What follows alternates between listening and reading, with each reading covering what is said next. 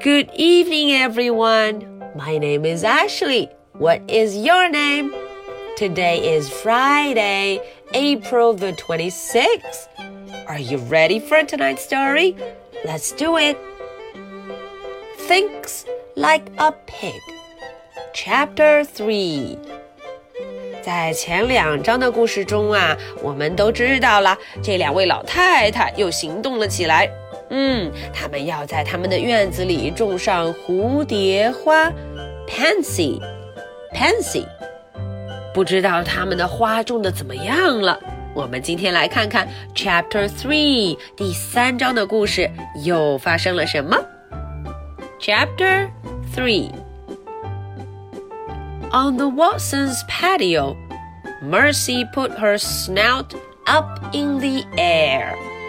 诶，在 Watson 的这个 patio，在他的平台上啊，Mercy 哎呦竖起了他的鼻子，snout，snout。She sniffed，嗯，她闻了闻。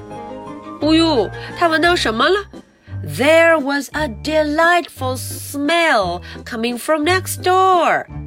呀，她闻到隔壁传来一阵特别美妙的气味。a delightful smell. Mercy pushed her snout through the hedge. 哦，瞧瞧，图片上，Mercy 把她的鼻子噔就伸了过去。Oh, pushed her snout through the hedge. She looked into Lincoln's sister's yard.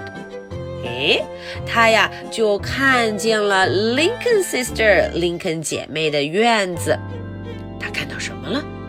she saw Eugenia Lincoln put a flower in the ground. 嗯，她看到了 Eugenia Lincoln 把一朵花种到了土里。A flower, a flower.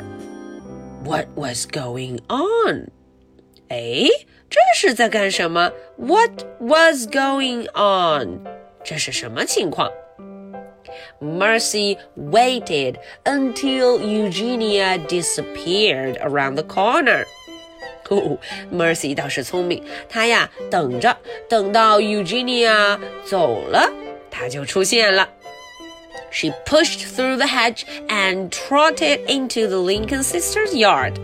哦，她呀咚 就穿过去，然后就去到了 Lincoln sister 他们的这个院子 yard。院子里，yard。She sniffed the flower that Eugenia had planted. 哦，她闻了闻这个花，flower，闻了闻，flower，这个花闻起来非常美味。The flower smelled delicious. 哦，好像闻起来很好吃，delicious，非常好吃，delicious。Mercy took a bite. Mercy 咬了一口，She took a bite. It tasted delicious too. 哇，不光闻起来很好吃，嗯，尝在嘴里味道果然不错。 It tasted delicious. 啊，吃起来味道也很好。When she had eaten the whole flower. She looked up and saw another flower. 嗯，当她呀吃完整朵花，她头一抬，又看到了另外一朵花，flower。这么多的花呀！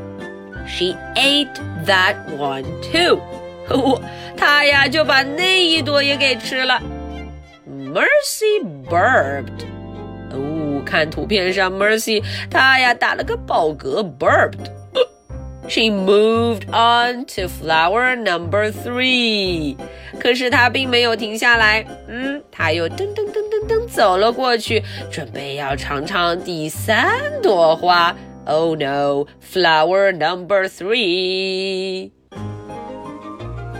Alright, so that is the end for chapter three. 哎呀，这就是我们的 chapter three 第三章。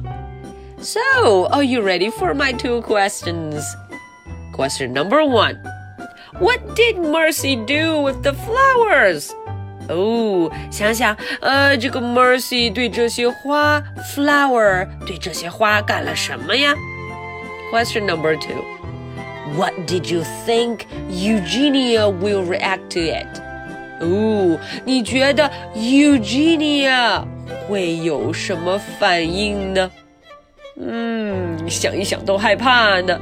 Okay, so that is the story for Friday, April the 26th. My name is Ashley. What is your name? Alright, so much for tonight. Good night. Bye.